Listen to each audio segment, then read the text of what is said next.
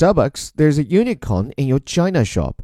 A valuable startup is giving the Seattle company a run for its money as consumers start demanding digital savvy and delivery capabilities.